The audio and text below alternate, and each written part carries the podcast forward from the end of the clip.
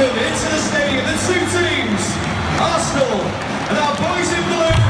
Латвийское радио 4 представляет Стартовый свисток, первый пас и бегущий секундомер приближают спортсменов к заветной мечте. el subcampeón en el de España sub-23 Подрев трибун своим стремлением к победе, они дарят нам уникальное зрелище и открывают мир невиданных возможностей. Голы, очки, секунды, личности и командный дух. Любопытные истории, собственный опыт, фанаты и закулисье. Роман Антонович, Евгений Равдин. Пятая дорожка. «Мы узнаем, и мы говорим о спорте». Вот когда у твоих соседей есть карате, э, кунг-фу, тхэквондо и множество других боевых искусств, э, то волей-неволей приходится изобретать что-то свое. И в итоге в этой стране придумали муай-тай, он же тайский бокс. Такое самобытное боевое искусство Таиланда, а, которое со своей уникальной техникой ударов коленями и локтями, не- недолго думая, а, взял да завоевало сердца, умы, телеэкраны Запада. И вот, тем не менее, тайский бокс, он по-прежнему как-то окутан мифами, сопровождается домыслами. И где правда, а где неправда или очень правда, мы будем разбираться в сегодняшнем нашем эфире. А еще мы сегодня будем говорить о функциональной подготовке и о том, как вообще правильно готовить э, физически, готовить и физически развивать э, маленького человечка, ребенка, да, и как вот это все начинается, и как это потом переходит во взрослый спорт. И неважно даже, станет этот человек спортсменом или не станет. В общем, э, как-то, я думаю, девизом нашей сегодняшней программы будет «Не навреди», «Примом non nocere», да, и мы сегодня вместе с Женей, Жень, привет, Привет, Ром. Будем говорить э, об этом всем с Василием Флейшером, президентом А. Латвийской Федерации тайского бокса и Б. тренером по функциональной подготовке. Василий, физкульт, привет. Приветствую вас, мои друзья. Привет. Рад вас видеть и слышать. В тайском боксе есть какое-то приветствие? Как приветствуют бойцы друг друга или э, Савадикап. учитель? Да, извини, я болтал и не услышал. Можно еще раз? Савадика. Здравствуйте. Здравствуйте. Хорошо, что... А потом уже следует удар локтем. А потом следует поклон, и, м, скажем так, тайцы не любят здороваться. Ага. Это уже европейская За руку ты имеешь Да, в виду? то есть они ручки складывают, они Савадика. Здравствйте. Поприветствовали, и все, и до этого достаточно. Из... И потом понеслось и пошло-поехало. Так, 28 04 04 24 это WhatsApp нашего прямого эфира. 28 04 04 24. Записывайте, я сам не могу запомнить до сих пор.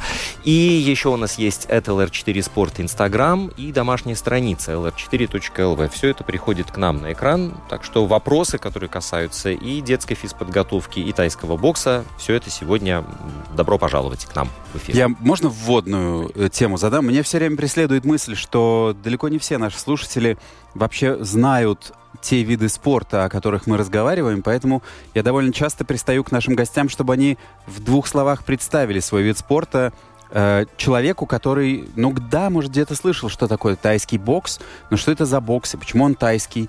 И я вот вычитал, что он называется боксом восьми конечностей, что довольно, в общем, поз- позволяет проникнуть э, да, в его суть, но я с удовольствием уступлю слово тебе. Но если, например, говорить для людей, которые хотят понять, что это такое, ну, я начну с того, что отрекламировать вид спорта, как это спорт, максимально приближенный к единоборствам или к уличным, уличной битве.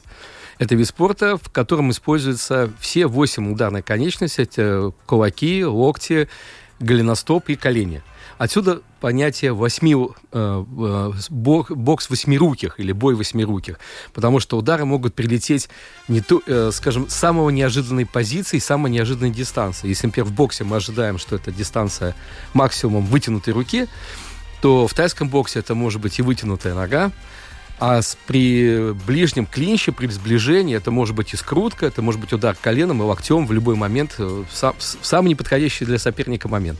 Поэтому для улицы э, вот это единый как тайский бокс или, допустим, как прикладной вид спорта, ну, это, наверное, оптимальный вид спорта на сегодняшний день, кто хочет думать о своей безопасности. Он спасал тебя когда-нибудь в жизни? Э, спасал тем, что, во-первых, я в этом спорте от души и с удовольствием работаю. И, ну, скорее всего, больше, больше улыбка спасает, что по, по, ней, по ней стучать не хочется. Кстати, хороший, хороший вообще выход из ситуации. Вот, а, сам я занимался в детстве борьбой, потом занимался в институте боксом, и, ну, естественно, коснулось карате, то, что вот Роман назвал.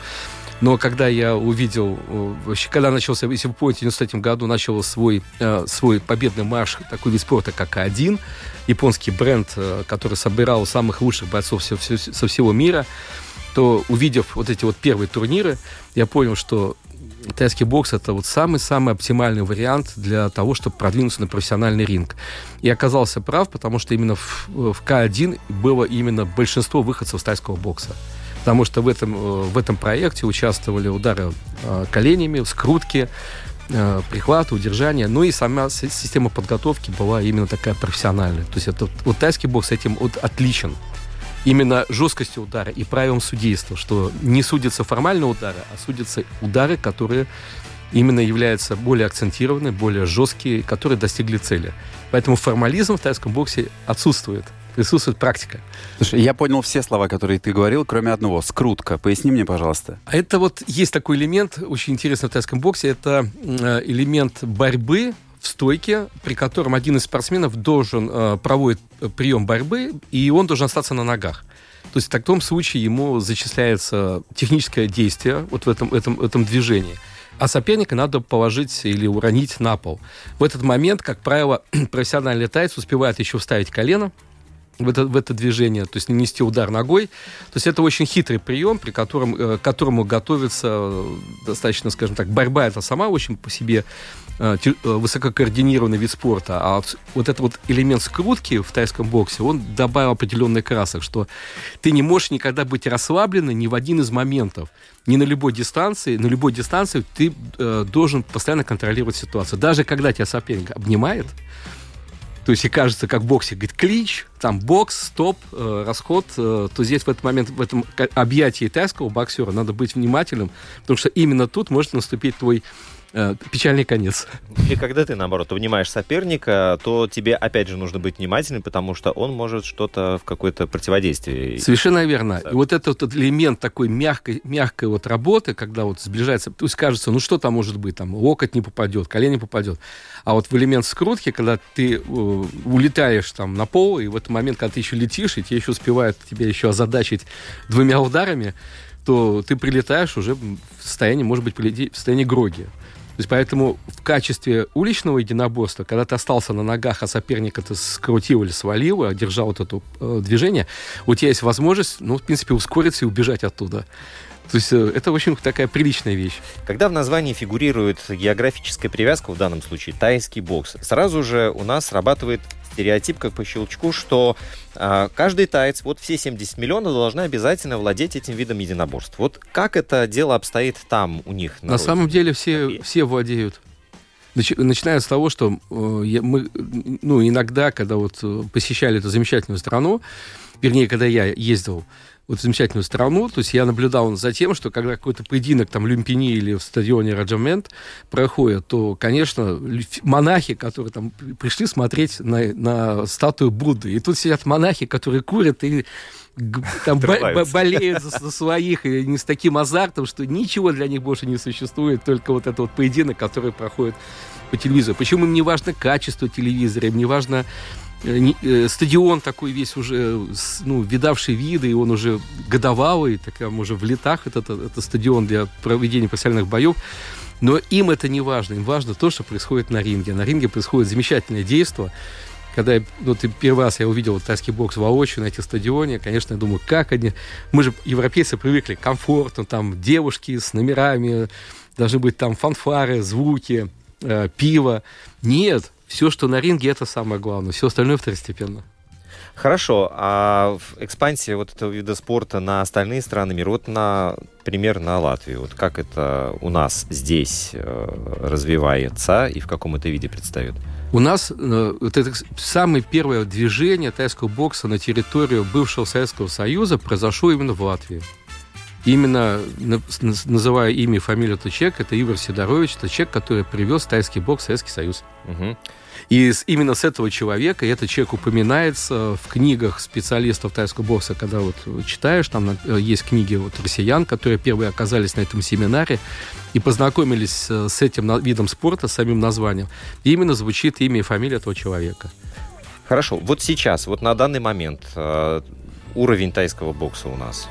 Ну, он в основном благодаря родителям проходит. Как и, в принципе, как и у многих видов спорта. Э, то есть понимание самого вида спорта, надо, знаете как, надо разграничить, что сам закон о спорте или сам любительский спорт предполагает, что человек, который занимается этим видом спорта, он занимается, потому что ему это нравится. Если человек едет на соревнования, значит, он, значит, ему нравится ехать на эти соревнования. То есть надо здесь отбросить э, те модели, которые раньше были, и, вернее, они отброшены. То есть нету такого госфинансирования, что есть федерация, есть сборная, значит, будем ее полностью оплачивать. Эта история прошла. И тайский, и, вернее, вид спорта сам по себе, он воспринимается именно как любительский. То есть он сегодня автослесарь, но он занимается тайским боксом, он ездил в Таиланд, ему понравилось, решил начать ездить на чемпионат мира, и для него эта возможность открывается. Вот такой любительский спорт. Если говорим о э, сегодняшнем дне, то родители, которые вкладываются в эти, в эти виды спорта, в своих детей, исключительно это на- напряжение ложится на их плечи. То есть все поездки оплачивают они сами. И вот в этом году э, был такой замечательный проект Латвия спортная федерация падами, когда, значит, был объявлен конкурс на молодых талантов. А в этом году как раз у нас э, была команда, ездила на первенство Европы и на первенство мира, и два спортсмена, Стас Прокофьев и Марат Янковский, они показали на первенстве мира отличный результат. И мы на сегодняшний день э, получили, фактически на следующий год получили два оплачиваемых государства турнира, на которые эти два спортсмена на следующий год претендуют на эти деньги. Мы заключили договор с спортуправлением. И на следующий год им у них два турнира оплачены. То есть государство тоже принимает участие в финансировании э, нашего вида спорта. Здорово. А отличный результат, ты сказал, это какой? А Марат Янковский стал вторым на первенство мира, а Стас стал третьим. Это взрослые. Это, де- это молодежи. Молодежи. То есть они дошли до возраста 15-16 лет, то есть это, это категория э, там, где уже оценивается э, и считаются критерии оценки. И поэтому, значит, вот в этом проекте мы приняли участие в конце года. До декабря месяца мы успели подать документы, и мы победили в этом конкурсе. То есть два, у нас есть два молодых таланта, которым государство помогает на следующий год. Да, а, но часто, вот когда мы говорим о молодых талантах, потом а, проходит вот эта черта между кадетами, юниорами, да, и потом начинается взрослая спортивная жизнь, и там, как правило, эти таланты, они по разным причинам а, пропадают. Вот а, какова перспектива этих ребят, что тебе известно об этом? Э, точно так же это может произойти и с ними. Мгм. Все зависит от того, потому что когда он выступает э, в возрастных группах, когда есть э, э, градация там 10, 11, 12, 13, 14, 15 лет, 16, 17, то ты понимаешь, что соперник в твоей весовой категории не может оказаться старше, чем на год, на, на год или, или он твоего года, или младше на год. Все зависит от того, какого, ну, в каком возрасте ты подходишь, подходишь в эту категорию. А вот попадая в 18+, ты оказываешься, что твой соперник уже 23 года. То есть разница в 5 лет между 18 и 23, она приводит к тому, что э, может привести к тому, что у соперника, который уже старше тебя на 5 лет, у него соответственно, и боев в разы больше. То есть он имеет больший послужной список. И вот это больше психологические э, проблемы перехода спортсмена из юношеского, юниорского вида спорта во взрослую жизнь. Там бьют больнее, более расчетливо, более четко. И в этот момент переход надо к нему быть готовым. А готовым, как правило, надо быть и физически, потому что зачастую многие тренировки у нас все сводятся к тому, к виду спорта. То есть наращиванию объемов вида спорта. На самом деле это не совсем так, но, как я понимаю, мы на этом, об этом поговорим в следующей части. Я хотел спросить э, прикладной вопрос, э, такой же прикладной, как, как и тайский бокс. Если я хочу своего ребенка отправить заниматься муай-тай, сколько в месяц это примерно стоит и много ли возможностей в Риге для этого? Есть очень хорошие клубы для тайского бокса. Они как на левом берегу, так и на правом. Э, Их немного, но это клубы достаточно стабильные. Э, больше их находится на правом берегу Даугава. Это плявники Пурцимс, потому что, ну, плотно здесь э, э, э, людей больше, засел, больше Заселен. плотнее заселенный район, чем, допустим, Имонта и э, тот край. Но в данном случае скажем, вот такие возможности для ребенка есть, для родителей, чтобы отдать своего ребенка, есть. А, по оплате это уже надо разговаривать с тренерами, потому что есть разные условия. Ну, примерно, ориентировочно. Я думаю, что это где-то в пределах от 35 до 55 евро. В месяц? В месяц, да. Угу. То есть эта сумма... Как, ну, по-божески. На сегодняшний день, да, она и у взрос, во взрослых группах, и в детских. Не хоккей и не теннис. Насчет хоккея я вот как раз вот начал работать. Это э, с, с клубом Балти, э, Балтийские волки, Бал, Балтиас Вилки. И могу сказать, что да, это чуть-чуть отдельная история. Но сегодня мы о тайском боксе и чуть-чуть о, о физической подготовке. Да, но вот тайский бокс, чем он привлекает, чем он может э, вот свое место под солнцем, например, в наших реалиях э, завоевать, отвоевать у других единоборств? Вы знаете, э, э, он может, во-первых, конечно, это очень неплохой способ инвестировать в себя, потому что тренеры у нас э, достаточно ну, хорошего уровня, потому что результат федерации показывает, что мы можем, мы конкурентоспособны. И до того момента, когда мы ездили, можно было ездить в Белоруссию, ездить в Россию, и там у нас были результаты достаточно хорошие. Это говорит о том, что есть возможность. Уровень подготовки спортсменов у нас есть. По поводу конкретной способности с другими видами спорта сложнее, потому что есть олимпийский раздел, есть э, частный пример, там карате ушло, зашел стрит-дэнс, э, и, соответственно, для олимпийских видов спорта есть отдельное финансирование. Есть виды спорта, которые исторически уже э, закрепились в Латвии. Это, например, бокс. Э, то есть это достаточно долгая история этого бокса, столетия отметили. Да. И очень э, много хороших э, тренеров и боксеров э, именно из Латвии выступали когда-то в сборной в Советском Союзе и имели хорошие результаты.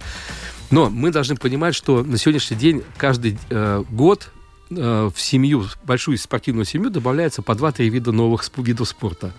Они проистекают по разным причинам. Под коммерческие проекты, под телевизионные заказы, вот, например, там, например, э, например смотрите, как э, начинает делиться волейбол. Волейбол там был простой волейбол, сейчас стал пляжным волейболом.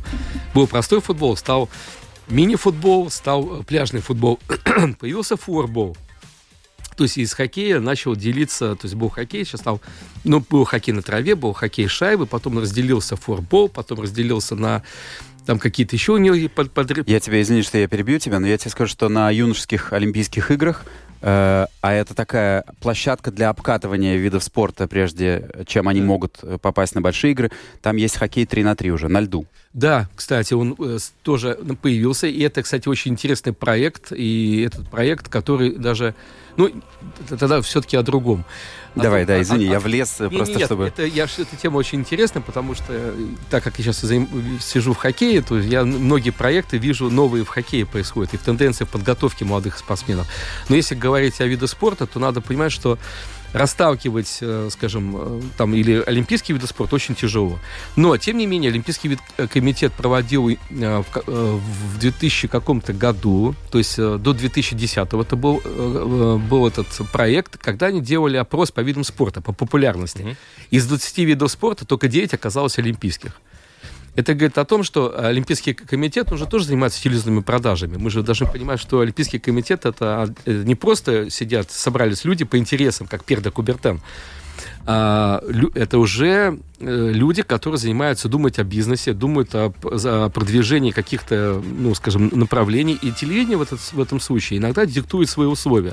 Поэтому если, допустим, пулевая стрельба на 25 метров, она на сегодняшний день, допустим, в шатком положении находится, что там очень сложно украсить этот вид спорта, только лишь сосредоточенно смотреть, когда она будет готова, или какую-то интригу создать, то тогда у, у, у задача у федерации э, сохраняется именно удержать интригу, удержать интерес зрителей к своему виду спорта. Также на шаге от вылета была классическая борьба, потому что у них была проблема в тяжелом весе, когда одно-два очка решает э, проблему, скажем так, первого места и, или второго а оно решается по техническим активным действиям одного или двух спортсменов. И решалось это подбрасыванием монеты. Кто встанет в парта. Что такое э, в партер? В партер это значит одно техническое действие, у тебя как минимум одно-два очка у тебя есть. И дальше уже просто дотянуть до финального, до финальной сирены. Вот и все. Поэтому это, конечно, интригу все поломало. Поэтому, возвращаясь к тайскому боксу, что если говорить о э, самой как бы перспективе, то, конечно, конкуренция растет, но точно так же есть и остаются последователи этого вида спорта. И опять-таки, возвращаясь к тому, что это великолепный способ вложить деньги в себя, в самооборону, в защиту себя или хотя бы чувствовать себя более-менее защищенным. Ну. Хорошо, я вот перед программой у Гугла спросил, а, какие вот есть мифы о тайском боксе, и, ну, там были всякие интересные, да, и что там тайцы каждое утро бегают там по 10-20 километров в кросс, вот, и что они там дают какую-то специальную клятву, вступая в клуб Муайта, или а, что, например, э, занимаясь тайским боксом, можно моментально практически овладеть опасными ударами э, локтями, хотя это самые сложные, кстати, удары, да, вот, но а, чаще всего речь шла о том, том, что это наиболее кровавый такой и жестокий вид единоборств. А вот тут есть мой аргумент, и он, спасибо за вопрос. А, дело в том, что тайский бокс, а, вот это удары локтями или вот эти вот э, такие вещи, которые никогда в других видах спорта не практиковались. Но тут, когда есть определенная логика, потому что это вид спорта боевой, люди сражаются, представьте, люди сражаются, то есть э, площадки бывают разные, бывает, э, допустим, высокогорье, бывает э, площадка, ну, ну, различная, на которой происходит сражение. И вот представьте, что вот надо соперника вывести из строя. То есть каким способом можно сделать так, чтобы у него, например, ну вот в районе, извините, черепа, сделать сечку, чтобы пошла кровь, чтобы он стал слабеть, чтобы у него произошло потеря силы локоть, то есть кулаком э, ударить э, в сам э, в черепную этот коробку тяжело, потому что, как правило, это приводит к травме рук. Если у тебя произошел э, с, э, перелом кости руки, то ты эту руку уже ударить не сможешь. Она распухает, начинает болеть. Все, ты выбыл из строя. Локоть – идеальнейший вариант для того, чтобы этот прием привести. И учитывая того, что вот э, в районе, то есть на голове нету мышц, то есть получается, что эта э, кожа снимается как скальп. То есть, если произошла сечка или хороший удар локтем, то, как правило, дальнейшие технические действия соперника представляются очень просто. Он просто этот скальп сним, снимет. То есть, он, то есть, если мы говорим о жестком виде э, столкновений, военизированном действиях, то тайский бокс идеальнейший вид спорта для того, чтобы вести вот такие короткие, жесткие, да, кровавые поединки. Ну вот и сейчас... Ну, вопрос э, выживания. Да, это вопрос, да. Если вопрос выживания. Там уже не до реверансов. Угу. Но вот э, в данном случае, я не знаю, ну, это не будет как вот такая совсем антиреклама, но по крайней мере, родители, которые своего ребенка вот стоят перед выбором, а куда же его отправить? Давайте... И тут такая... Давайте... Ба-бам! Да, да, да. Мы, мы все-таки тут, Вася говорит про э, Вы... войну. Я, я слово говорю военизировали. Да, да, да. Про... Да. Не, не про ринг, а про потому историческую какую-то перспективу. Посмотрите, они же поняли, что рукой ударить в череп нельзя, то есть сломаешь руку. То есть они вот поняли, что надо сделать, и они придумали методологию, при которой ты можешь сохранить и свое здоровье, и одержать победу. И, ну, и это, и опять-таки, про военные действия. Mm-hmm, да. Если мы говорим про гражданскую часть, то у нас есть защита. И вот во время, когда эта защита одевается на локти, на ноги. Кстати, экипировка, вопрос экипировки. И вопрос экипировки, то есть она защищена. То есть у нас такая большая редкость, если у кого-то пойдет кровь. Угу. Это, это вообще, то есть у нас, на наших соревнованиях, как говорят врачи, мы у вас не, не скучаем, мы на, у вас, кстати, отдыхаем.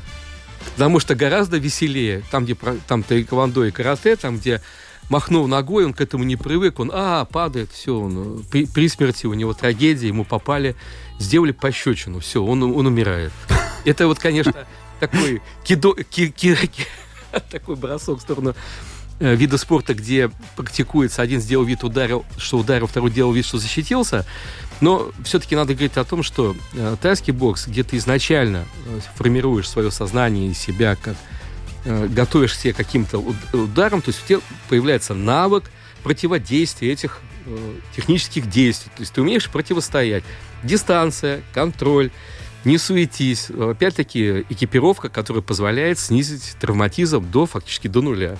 Угу. А вот эти мифы, откуда они вообще берутся? Это конкурирующие от организации пишут? Да.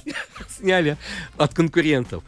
э, на сегодняшний день, э, как бы э, вот не было популярно сегодня хоккей, но считается, что по, про- по травматизму, по натушу населения, играющих, то это все-таки одни из самых таких жестких видов спорта. Хоккей, да? Хоккей, Да. баскетбол, где можно и тем же самым Локтем. локтем, Мгм. при- припечатать. Или палец выбить мечом. Ну, Да, то есть э, про волейбол боюсь что-то говорить. Но там он все-таки не- не контактный. А мне интересно, какие э, привычные или частые травмы для э, муай-тай? А, Если мы говорим о детях, то максимально это расстройство от того, что он проиграл. Это психо- Психологические. психологическая травма.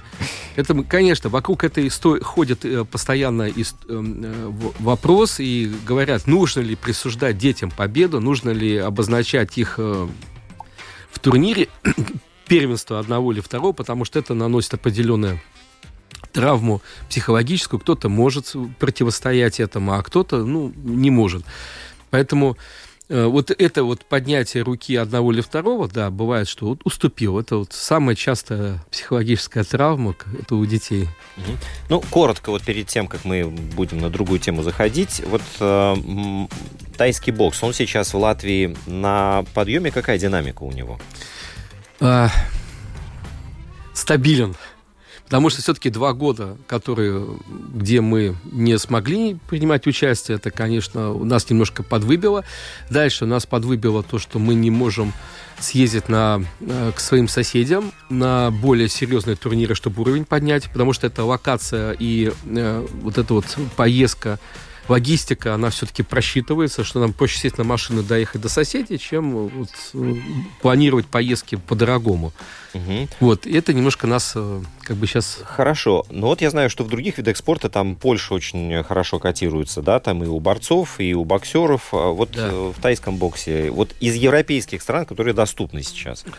Польша, Польша, да, но Польша сейчас не является лидером. Все-таки лидеры у нас как были, так и остались. Это, скажем, на сегодняшний момент все это Россия, Беларусь, э, Казахстан. Это э, Значит, Турция сейчас поднимается. Они свои, у них очень хорошие площадки сейчас. Они развивают любительские виды спорта, как кикбоксинг, кстати, чтобы вот э, коллеги не обижались, что там очень много турниров проходит сейчас и в Турции, и тайский бокс сейчас два турнира у них будет проходить. Но они все равно, это дистанция, на которую надо ехать.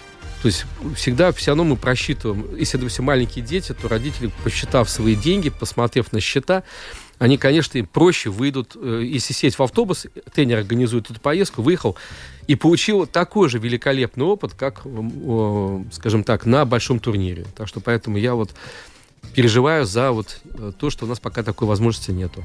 Я хотел э, вернуться немножко, ну, не к мифам, э, тема, которую Рома задал, а к, к традициям нет, скорее, потому что поединки тайскому боксу, они сопровождаются какими-то элементами, которые мне, как непосвященному зрителю, не ясны. Это какой-то танец перед началом, Да. это какая-то косичка обязательная, которая потом снимается, Насчет коси... какая-то молитва. Вот ты можешь вот рассказать про, про эти м- мистические элементы немножко? Вот так вот концентрированно. Я бы сконцентрировал- сказал бы так. Смотрите, по поводу этого э, первого танца, который происходит. Во-первых, изначально традиция его заключается в том, что спортсмен проверяет почву, на которой он стоит поединок.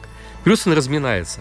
Учитывая, учитывая то, что у них поединок проходит э, три, рау- э, три минуты и в период их два раунда, то э, если мы вернемся к анатомии человека, к биологии клетки, то за как раз за полторы минуты восстанов- полностью восстанавливается креатин. То есть получается две минуты в перерыва достаточно, чтобы спортсмен полностью восстановился. То есть вот эти вот, то есть ему не надо специально разминаться, ему не надо специально бить по лапам, как сумасшедшим, как делаем мы, европейцы, тогда надо се- се- себя выжать все соки, чтобы... То есть ему достаточно именно сфокусироваться и собраться на этот поединок. Вот этому служит этот традиционный танец, когда вот он э, собирается и готовится к этой встрече. По поводу манконга, который у него на голове, опять-таки, возвращаясь к локтям, э, по- посетив э, музей в Бангкоке, э, музей оружия, посмотрел, что у них очень часто используется оружие, где идут зацепы. Ну, то есть крюки, то есть пики и крюки. То есть надо, опять-таки, воспринимать это историю вооружений, в историю традиций военных вое- военного оружия Таиланда. Так вот, как раз Манконг служит для того, чтобы удержать э, скальп человека на голове. То есть он обнимает его по бровям и по затылку, поэтому любое рассечение сверху, оно его удержит. То есть она не даст скальпу со- сойти. Чтобы, чтобы скальп не слетел. Да, и точно так же, если вы обратите внимание по фильму по, э, про Ван Дамма, когда он дерется, Кикбоксер. кикбоксер, когда он заматывает руки э, веревками, опять-таки эта традиция заключается в том, что он страхует э, свои вены, которые на руках для того, чтобы от порезов. Потому что вы же, когда в основном используют мачете, движение ударом э, ножом, то есть любая сечка, потеря крови приводит к потере силы и остановке фактически жизни человека. То есть поэтому надо защитить в первую очередь свои жизненно важные органы. Голову мы защищаем от ударов сверху, от зацепов, ударов локтем, то есть скальп уже не снимут, э, а там достаточно быстро все заживет. А руки мы защищаем от пореза вен. Все. А ты помнишь, что в кикбоксере они на последнюю битву э, макали руки в битое стекло? О, это красавцы. Это, э, ну, скажем так, спасибо режиссерам. А, миф, миф, понятно. Вот что-то лишнее все-таки добавили. Спасибо режиссерам. Наверное, что-то такое и было. Ну, по крайней мере, для... Любопытная история приключилась благодаря рыбаку Фрэнсису Нельнону. Именно этому хоккейному энтузиасту принадлежит идея закрепить на воротах сетку, чтобы не возникало споров, попала все-таки шайба в ворота или нет. Так уж сложилось, что канадцы превратили беготню с клюшками в профессиональный спорт с определенными правилами, устоями и регулярными турнирами. Но вот ворота появились намного позже, чем история самой игры, а сетка стала венцом эволюции. Поскольку автор идей занимался рыболовством, то на эти цели он пожертвовал одну из своих сетей. Потом ее заменили металлической. Однако эта идея не была удачной, поскольку, попадая в жесткие плетения, шайбы отскакивали и наносили травмы вратарю. Из-за этого на воротах стали крепить веревочные аналоги. Последний вариант прижился больше всего, так как привычная нам веревочная сетка не наносила никаких травм игрокам, делала ворота легче и должным образом удерживала шайбу внутри. Интересно, что в 1945 году были установлены красный и зеленый фонари за воротами. Первый сигнализировал, что ворота взяты, а второй, что шайба не зашла за линию. Сейчас на матчах вместо них используют звуковые сигналы, а сетка стала незаменимой. Yes! Oh, it's, that was nice. Что ж, Василий Флеша переключается в тренера по функциональной подготовке. Вот что это такое функциональная подготовка? Э, Есть, э, скажем, функциональная подготовка – это подготовка различных функциональных э, показателей человека. То есть мы говорим там о там, осанке, мы говорим о мышечной, э, мышечной функционале. То есть функциональная подготовка она имеет более широкое понятие, чем тренера по физической подготовке. Поэтому используют слово именно функционал. Но на самом деле речь идет о, зачастую идет именно о физической подготовке, о развитии э, мыш- мышечного аппарата спортсмена. Хорошо, вот такой очень приземленный вопрос. У ребенка искривление позвоночника. Вот он может к, те- к его, к тебе, если к тебе его приведут, ты можешь э, его э, не хирургическими способами привести в порядок, чтобы к выпускному он был красавец? Э, Это хотят сделать очень многие. Но, к сожалению, что, э, во-первых, для того, чтобы понять, какую э, форму тренировок подобрать под спортсмена, если мы говорим все-таки о серьезной подготовке, а не, ну, условно говоря, а делай как я, то этому предшествует э, начало тестирования. Вот э, тестирование, оно показывает, там есть два варианта тестирования. На руках, тестирование на ногах. И если мы говорим о каких-то видах спорта, мы должны понять, какие рабочие мышцы в этом виде спорта используются. Э, После тестирования можно понять о том, что с этим человеком делать дальше, в каком направлении с ним работать. Это зависит от возраста, это зависит от вида спорта, это зависит от возможностей родителей, потому что э, зачастую родители, если мы говорим о хоккее, то там у них обычно бывают совмещенные тренировки. Это лед плюс сухая тренировка. Или сухая плюс лед. Потому что родители не хотят возить детей отдельно на сухие тренировки, допустим. Это зря. Да, и тут э, вот э, как раз речь о том, что мы возвращаемся больше, скорее всего, склоняемся к тому, что э, и традиция наша, что если мы говорим о физподготовке, то мы говорим, что да, но если это бокс, да, значит, надо больше боксировать. Если это там единоборство, значит, надо больше драться, там больше раундов провести. На самом деле это далеко не так, и не то, что далеко, это совсем не так. Потому что на сегодняшний день, э, допустим, нам понятно, и как работает биология клетки, какая химия клетки, а мышечное волокно – это многоядерная клетка. И нужно в первую очередь отталкиваться именно от понятия, как она функционирует. От этого, от, от того, понимает ли тренер или не понимает, он строит тренировочный процесс, потому что мышцы, э, которые, с которыми мы работаем, то, что приводит наши э, конечности к сокращению, от этого зависит, их становится больше или меньше, или вообще роста никакого не происходит. Вот тут как раз именно нужно, э, скажем, отдать должное вот именно так называемым сухим тренировкам, потому что именно в сухих тренировках есть возможность подвести те кондиции, которые непосредственно нужны для спортсмена, ну, по тем или иным показателям, опять-таки, возвращаясь к вопросу, по, после тестирования. То есть мы можем сказать, что да, это спортсмен низкий аэробный порог, тогда нужно э, увеличивать э, там силу окислительных мышечных волокон, это статодинамические тренировки. Это, допустим, низкий анаэробный порог, значит, э, недостаточный, э, скажем, объем или недостаточная сила промежуточных мышечных волокон, там интервальные тренировки. И, допустим, низкий старт или слабый старт. Не низкий, слабый старт. Мы понимаем, что недостаточно вообще мышечная масса. И вот мышечная масса, она может быть у ребенка до 12 лет, она вообще не особо развивается, потому что э, гормонов недостаточно для развития мышечных волокон, именно крупных мышц, белых так называемых, или гликолитических. И этот процесс начинается ближе к 13-14 годам, когда начинается бурный всплеск и рост. И вот в этом периоде как раз именно с 12 на 13 надо задумываться о методологиях, а, 13, а с 13 на 14 и дальше это уже работать именно с серьезными специалистами который понимает, как эту клетку сделать сильнее или стать, сделать их больше, сделать их выносливее. Есть ли какой-то возраст, в котором поздно уже этим заниматься? А, сейчас проводили исследование очень интересное. Хоккеисты, извините, что о хоккее, но Нет, я сейчас хорошо. очень много посвятил времени конференциям научным, которые есть сейчас в доступе. И есть такая библиотека, куда я нашел, залез и читаю, и смотрю с большим удовольствием.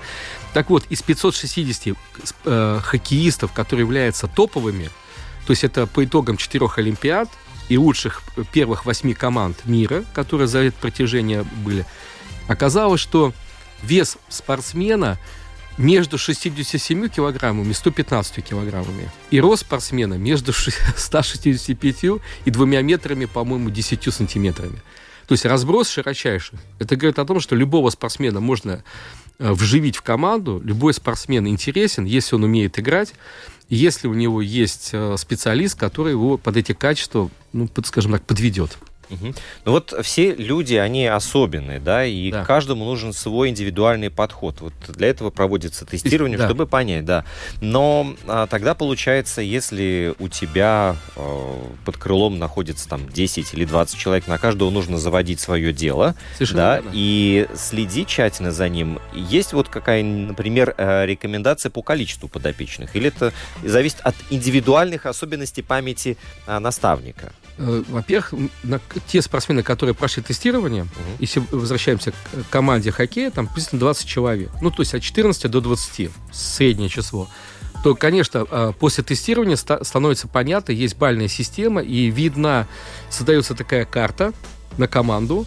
У каждого спортсмена есть свои результаты. Этому спортсмену присваиваются баллы по определенной категории. То есть, например, там максимальная лактатная мощность, это его взрывная сила а, анаэробный порог – это возможность его терпеть, и анаэробный порог – это вот выносливость его. И по этим а, трем показателям делится команда на три части. То есть я могу приблизительно понять, что вот с, этим, с этими спортсменами нужно обратить внимание на эту подготовку. С этими спортсменами нужно работать чуть по-другому. А если, допустим, делать скоростную э, подготовку интервальную, допустим, для спортсмена, которого совсем все хорошо, то для него это лишнее. Угу. Надо искать его слабые стороны. Хорошо. Вот те, которые обладают э, самой лучшей взрывной силой, э, с ними как работать лучше? Эту силу, вот этот его скилл развивать еще дальше или же брать и давить на слабые места, чтобы их подтягивать? Их подтягивать то, надо делать и то, и то, и то. Потому что если у него э, максимально максимальная скорость высока, а выносливость невысока, то на площадке, допустим, через э, порядка 30 секунд, если он играет, то есть у него фактически силы все заканчиваются. Окислительные мышечные волокна, они работают приблизительно через 30 секунд, они работают в полсилы, а гликолитические через минуту останавливаются полностью. То есть поэтому нету спортсменов абсолютных. И с ними надо, и с ними надо вести работу на протяжении всего игрового времени, периода работы. То есть если мы говорим о больших командах, у них 68 игр в год. То есть они фактически, у них нет времени на физподготовку. То есть физподготовка, все, что мы в детстве заложили спортсмену, то, что мы ребенку дали, вот с этим багажом он переходит из, от 16 то есть, э, лет уже во взрослую жизнь. То есть у него все. То есть если до 16 лет он ма- массу не нарастил, нет у него специалистов, с кем он может обсуждать эти вопросы и двигаться дальше, то фактически его ста- ста- ставят очень просто. Его сажают на тест, и по тестам ему сразу скажут, будет вообще с ним разговор в дальнейшем, команда или вообще на этом все закончится. Его может даже не пригласить на собеседование. Он приедет, поцелует двери, э, скажем так, и на этом все закончилось. То есть это родителям надо тоже быть готовым к этому. Сурово? Да, но А это справедливо, потому что, э, допустим, родителям очень долго объяснять, почему, скажем, надо, допустим, заниматься физподготовкой вот в этом возрасте 12-13 лет и сосредоточиться на этой работе, сосредоточиться на сухих тренировках.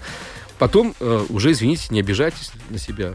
Но за эти два года, за этот отрезок, 12-13 лет, ну, действительно можно так много сделать? Или же все-таки это Двена- все комплексно, начиная там с 5 Вот, Роман, спасибо.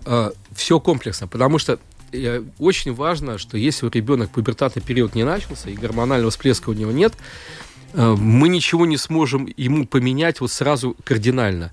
Но мы научим что? Делать основные комплексные упражнения, которые впоследствии, когда у него появится вот появится вот гормональный всплеск, у него фактически уже будет выучены все комплексы, и у него тело уже будет подготовлено принять вот этот объем и принять эту работу. И тогда у него вот все эти вот мышцы начнут строиться гораздо быстрее. На эту тему на конференции тоже говорили, проводили эксперименты, делали группу с дет- детьми и делали такую же программу, что и взрослых. Ну, чуть облегченно, без большого количества железов, а работа с собственным весом.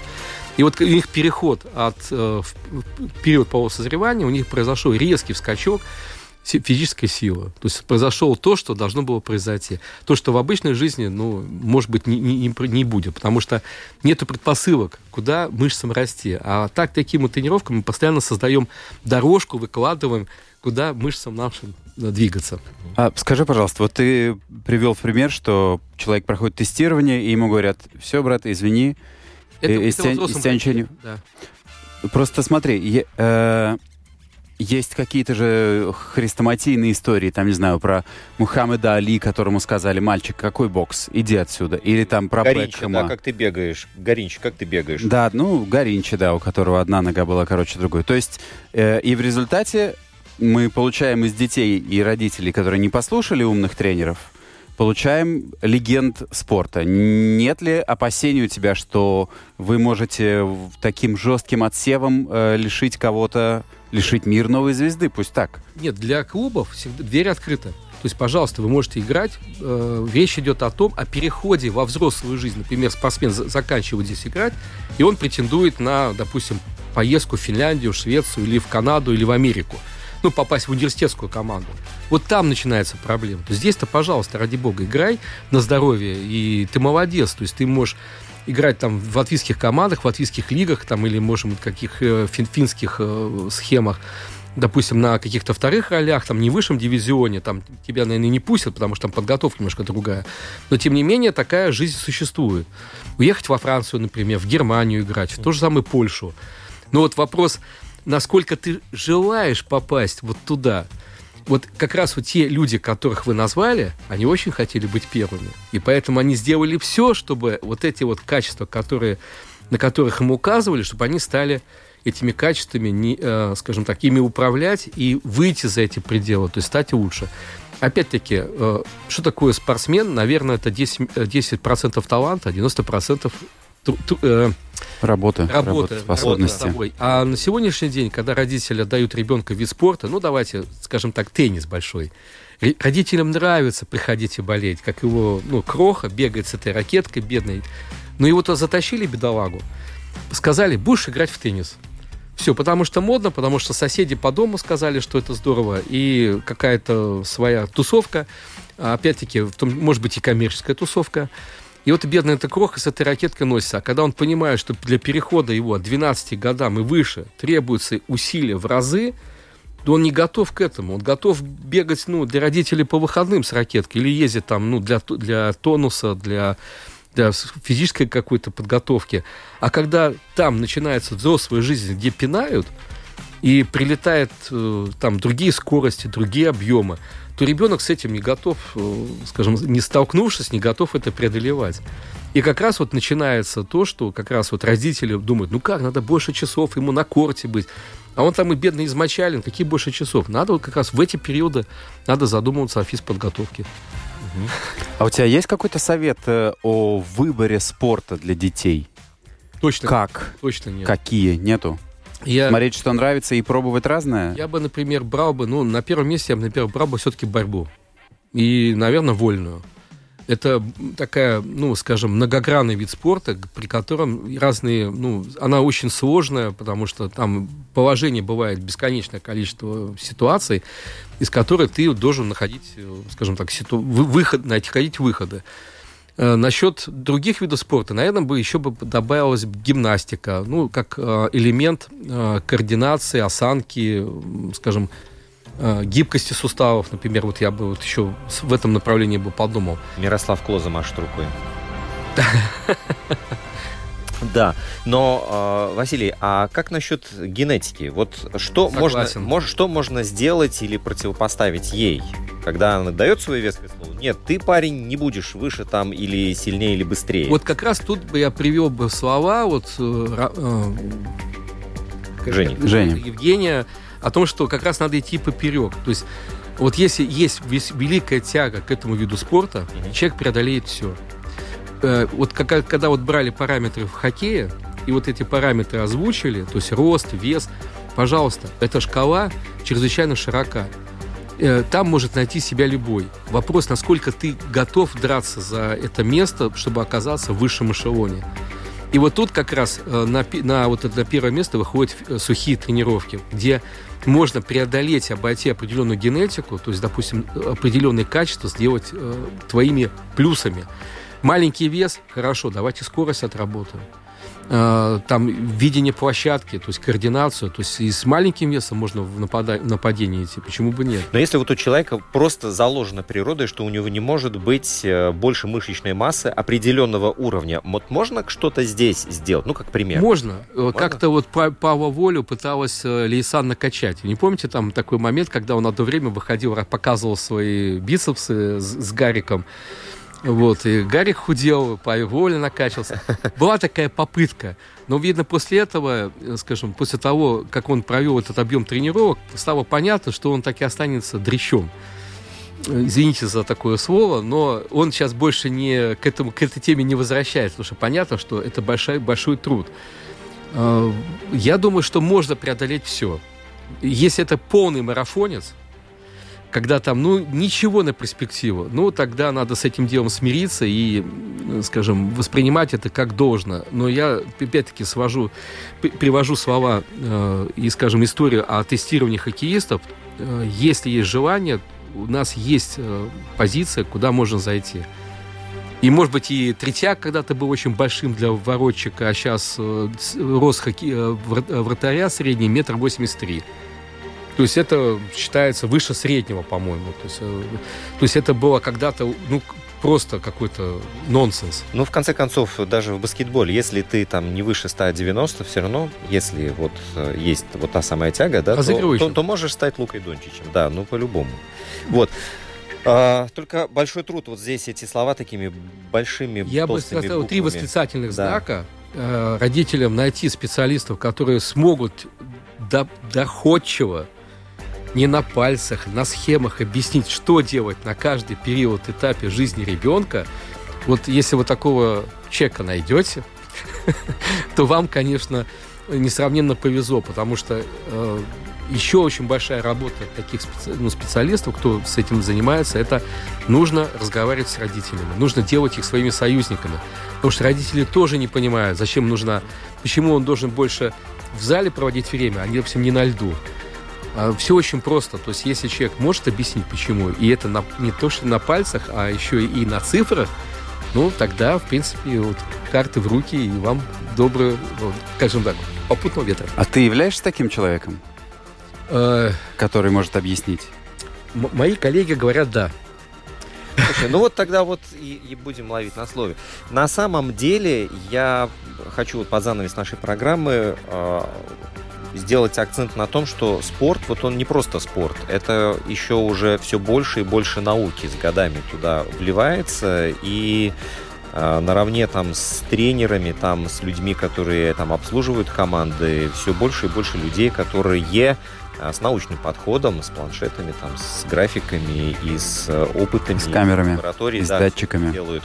Делают, изучают и делают спорт еще быстрее, сильнее, выше и мощнее. Евгений Равдин Роман Антонович. Василий Флейшер, президент Латвийской Федерации тайского бокса и тренер по функциональной подготовке. Об этом сегодня говорили. Встречаемся ровно через неделю. Много спорта впереди у нас. С наступающими праздниками. Пока. Всего вам доброго.